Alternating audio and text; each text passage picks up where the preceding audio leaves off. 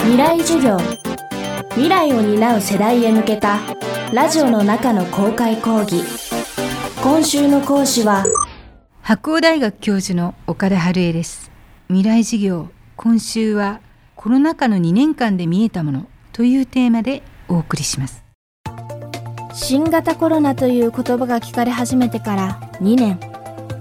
世界は大きなダメージを受け今もまだその渦中にありますさまざまな価値観を変えたこの感染症は私たちに何をもたらしたのでしょうか？未来授業4時間目。テーマは感染症の時代をどう生きるか。医療が日々発達する現代でも想像を超えた新たな感染症が生まれるという現実。改めてその対策として取るべき姿勢について伺いました。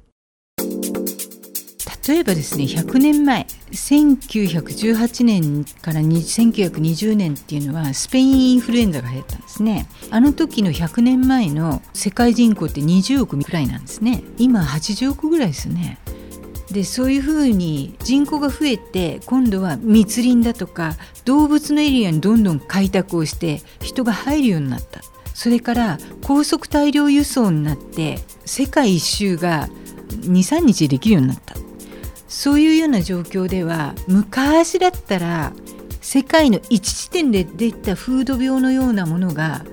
パンデミックになる。パンデミックっていうのは大陸をまたがる同時流行のこと言うんですね。感染症の。こういうものがいわゆる物理的にできるような状態になってるわけです。だから21世紀は感染症の時代だって言われてる。でもちろんメッセンジャー RNA の新しいワクチンができました供給されましたそれから薬もこうやってできてきてますよね。ファイザーそれからメルク塩野義も作ってますけども。こういう薬も昔よりはよほど早く円滑にバリエーションよくできてるわけですけども。だけどやはり負の要因もある。だから積極的に戦わなきゃいけない時代であるっていうことだと思うんですね。ここで私たちが認知しなきゃいけないのはやはり薬やワクチンもできてくるんですけどもそれはやはり数ヶ月ないし1年2年かかるわけですよね。それだってすごい早いことです。だけれどもそれまで広げないって努力を積極的にするべきなんです。それはやはり強く早くもうどっちに転んでもいいからとにかく封じ込めてっていう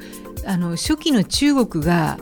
武漢が震源地であってもあれだけ莫大な検査をやって莫大に封じ込めてヨーロッパや欧米諸国が、まあ、世界中大変な時でも中国は結構抑え込めてましたよね。政治体制だとか感染症対策に経験値が非常に高いっていうことももちろんあるんだと思うんですけども強く早く打つっていうことに関しては今後私たちが積極的に学んでいかないといけないんだろうなと。経済的ダメージが大きすぎる。それから心理的ダメージも大きすぎる。私は大学の教授です。だから大学の学生さんがリモート講義になっちゃうんですね。大学生の世代って一番人生でアクティブな時代であるはずじゃないですか。その時にいや自粛ですよリモートですよことになっちゃうわけですね。でそれは非常にかわいそうですよね。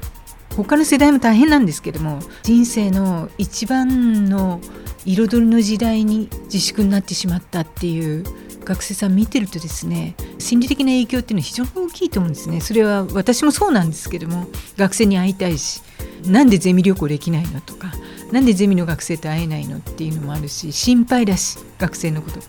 だから日常を維持するためにも広げない。それは最初に強い対策を打ったり提言をしたりする人を非難しない。そういうことを学んでいくべきだというふうに思います。岡田さんは今回のコロナ禍の中さまざまなメディアで何が重要なのか日々訴えています。その経験は新潮社から発売中の最新刊人私のコロナ戦争全記録に記されています。発言に対して時にはバッシングも起きたことについてどう受け止めているのでしょうか？バッシングについては正直言いますと私はあまり存じ上げていないっていうか日々毎日 WHO や研究者や MD の方や政治家の方との討論とかディスカッションとかに追われていました。ただ私は患者さんが一番辛いっていうのは感染研時代から身に染みて知ってたのでとにかく広げないことなんだっていうことはありましたので炎上するからじゃあ言うのやめとこうとかマイルドにしとこうとかっていうふうにしてしまうと流行が広がったりとか患者さんが増えたりとかそれこそ自宅療養者が出たら困るってことになるわけですよね。だからそこは研究者としては引いちゃいけないことなんですね。だから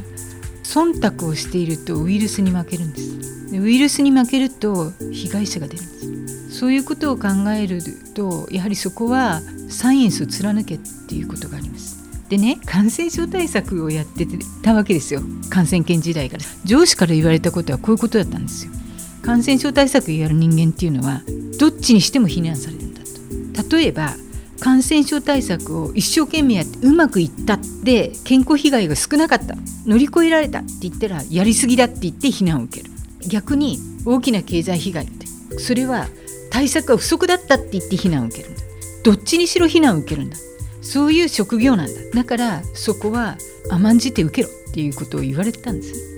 だからそういう意味では違和感なくあそうだなっていうふうに思います。ただ人間ですから参ったなって思うことはあってその時にはテレビ局のディレクターだとか編集者だとかお医者さんの方だとか研究者仲間だとかそういう国際内外含めていっぱいの人から助けられましたね。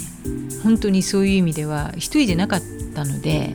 だから人っていうタイトルで秘められた戦いってなってそういう助けられた部分だとかどうやって戦ってきたかっていうのを今回本にしてるわけなんですけども決して死闘ではないんですプライベートの戦いではなかった一人じゃなかった。